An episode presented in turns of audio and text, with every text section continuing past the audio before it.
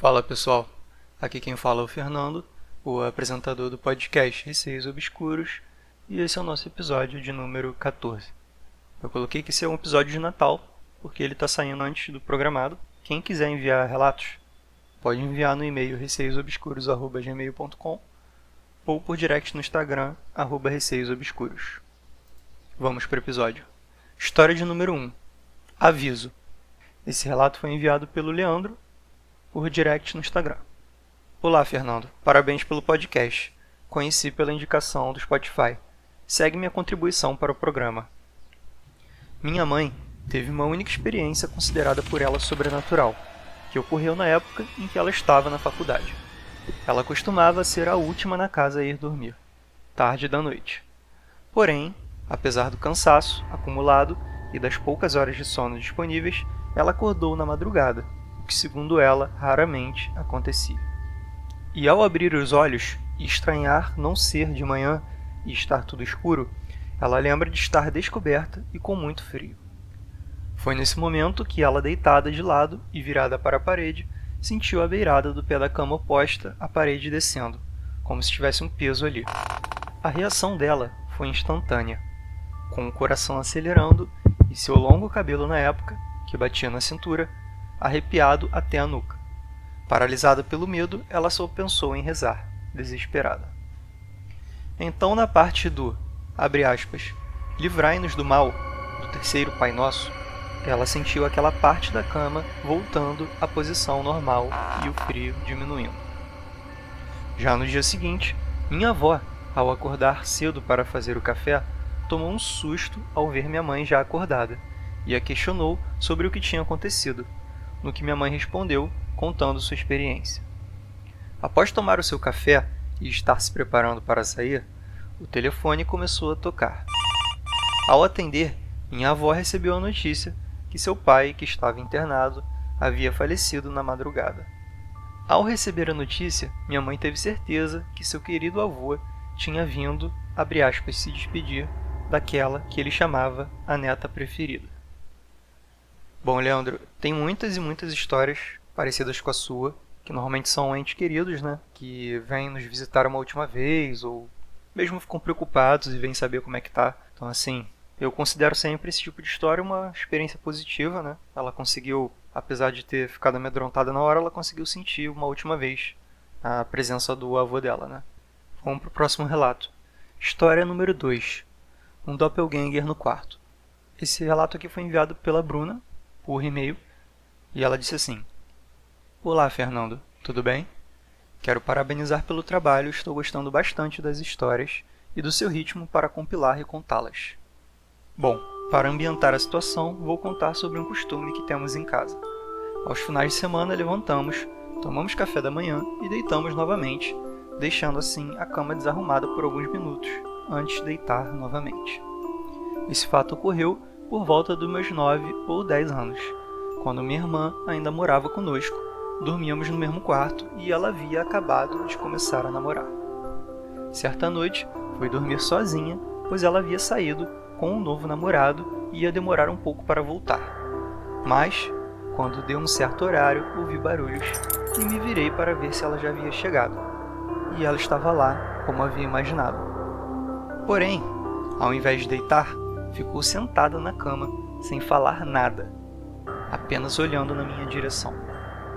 Eu achei um pouco estranho e puxei assunto, mas nada. Apenas silêncio e olhos arregalados. Logo pensei, ela está me zoando e querendo me assustar. Virei e dormi novamente. No outro dia, levantei e a cama dela estava intacta. Achei super estranho por conta do nosso costume semanal. Então, fui à cozinha perguntando por ela e minha mãe disse: Mas ela não dormiu aqui esta noite. Está na casa do namorado e me ligou para avisar. Eu não entendi nada no dia, fiquei achando que estava sonhando, não sei. Contei para minha mãe e rimos muito, até ouvir falar sobre a definição de doppelgangers. Depois disso, fiquei pensando no que realmente aconteceu. Mas antes disso, sempre ouvia minha mãe me chamar em alguns cômodos da casa. E, na maioria das vezes, ela não estava em casa, pois trabalhava e chegava ao anoitecer. Mas eu acabava esquecendo e ia procurar, pois a voz era idêntica e eu ficava achando que ela havia chegado mais cedo do trabalho. Mas nunca era nada. Esse foi o meu relato. Desde já agradeço pela atenção e continue com um bom trabalho. Grande abraço. Então, Bruna, é, obrigado por enviar esse relato aí. Eu já fiz alguns episódios com relatos bem próximos assim ao seu. Era alguma entidade, né? Que chamam de doppelganger, imagino que fosse isso mesmo, que assume formas de seres humanos, né? Enfim. Mas me assusta quando eles assumem formas de, de pessoas da sua própria família, né? Normalmente, pelo que eu li nos relatos, eles não fazem exatamente alguma coisa. Eles ficam meio que parados, né? Encarando e ou às vezes mesmo fazendo coisas estranhas e um pouco sem sentido, talvez para você, mas para eles faça algum sentido. A grande questão é qual a intenção por trás de um doppelganger quando ele assume a forma de uma pessoa da sua família, sabe? Ele quer te enganar, ele quer o quê? Porque pelos relatos assim, não pareceu ter nenhum risco exatamente, né? No máximo eles olham ali, né? não falam nada, ficam olhando, encarando com uma cara meio estranha, né? Mas é isso. Agora vamos para a história de número 3. Foi paralisia do sono? Esse relato foi enviado pela Luana, por e-mail. Uma das coisas que me deixa mais desconfortável lembrar aconteceu faz uns sete anos.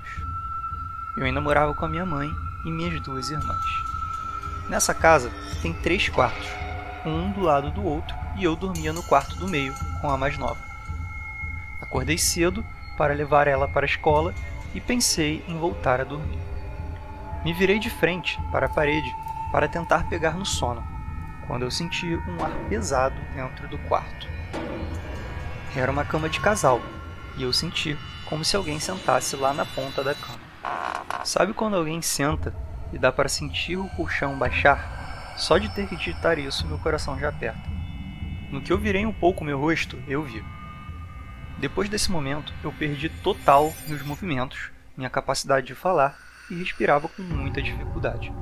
Sentada na ponta da cama, virada para o guarda-roupa, tinha uma mulher. Ela foi virando devagar a cabeça em direção a mim e ficou me olhando fixamente. Ela era muito alta, cor de coisa apodrecida, e dela saía alguma coisa que flutuava pelo meu quarto. Gente, um OBS aqui nessa parte. Conversei com a Luana e perguntei o que exatamente seria essa alguma coisa que flutuava pelo quarto dela, né? E ela usou o exemplo daquelas lâmpadas de lava, né? Só para vocês terem uma noção melhor. Continuando. Já assistiu o filme Mama? Pois é, era incrivelmente semelhante àquilo. Entre parênteses, inclusive não consigo mais ver esse filme, nem a miniatura dele quando vou passar escolhendo filmes. Tenho fortes ataques de pânico só de ver aquela figura. Fico completamente sem ação. Eu tentei chamar minha mãe, que estava no quarto do lado, mas eu não conseguia. A cada vez mais aquela coisa ia ficando mais alta. As coisas que soltavam dela preenchiam mais o quarto até que a porta abre. Aquilo some como uma explosão e ao mesmo tempo eu me vejo no controle do meu corpo, de novo. Era minha mãe. Ela disse que me ouviu gritar e veio. Eu desabei de chorar e contei para ela o que tinha acontecido. Ela abriu todo o quarto e fez uma oração para que eu conseguisse me acalmar um pouco. Coloquei essa interrogação no título porque tenho certeza que não estava dormindo. Eu tinha acabado de deitar e me virei Aí tudo começou. Mas enfim, foi difícil de lembrar tudo. Isso me fez muito mal. Foi algo realmente perturbador. A feição daquele ser era podre e horrorosa. Obrigada e até o próximo. Bom, Luana, como a gente conversou sobre o seu relato, eu também não acredito que tenha sido com a paralisia do sono, porque a paralisia do sono eu já tive, então eu posso falar, abre aspas, com uma certa propriedade. É uma coisa que acontece quando você dorme, né, durante um tempo pelo menos, e depois você acorda e está paralisado. Eu, particularmente, nunca vi paralisia do sono antes de você dormir. Por isso o nome é paralisia do sono, né? Senão seria paralisia, sei lá, da cama. Enfim, seria você deitar na cama e ficar paralisado, mas não é o caso. Pelo que eu saiba, a paralisia do sono você tem que dormir pelo menos um pouquinho. E a não ser que você tivesse tido um mini cochilo assim sem nem perceber, e tivesse acordado, paralisado, acho que não faz muito sentido você deitar e ficar paralisado, entendeu? Então, assim, é, foi bem estranho mesmo. Acredito que tenha sido mesmo uma entidade, né? E o que mais me deixou grilado foi essa coisa do. Não só ela ser um ser podre, né? Como você disse, como se fosse um corpo em decomposição, e ser muito alta, mas também essa coisa dela soltar, como você comparou, aquela coisa que tem dentro das lâmpadas de lava, né? como se fosse uma aura né, que ela tivesse. É, foi bem estranho mesmo. Foi o primeiro caso parecido que eu li aqui. E se alguém tiver algum indício do que é, me manda aí por direct no Instagram, porque eu fiquei curioso. Bom, pessoal, esse foi o episódio de hoje. Quem curtiu, não esquece de seguir aí no Spotify. Se tiver algum relato, pode enviar no e-mail receiosobscuros.gmail.com ou por direct no Instagram, arroba receiosobscuros. Um beijo a todos e até o próximo episódio.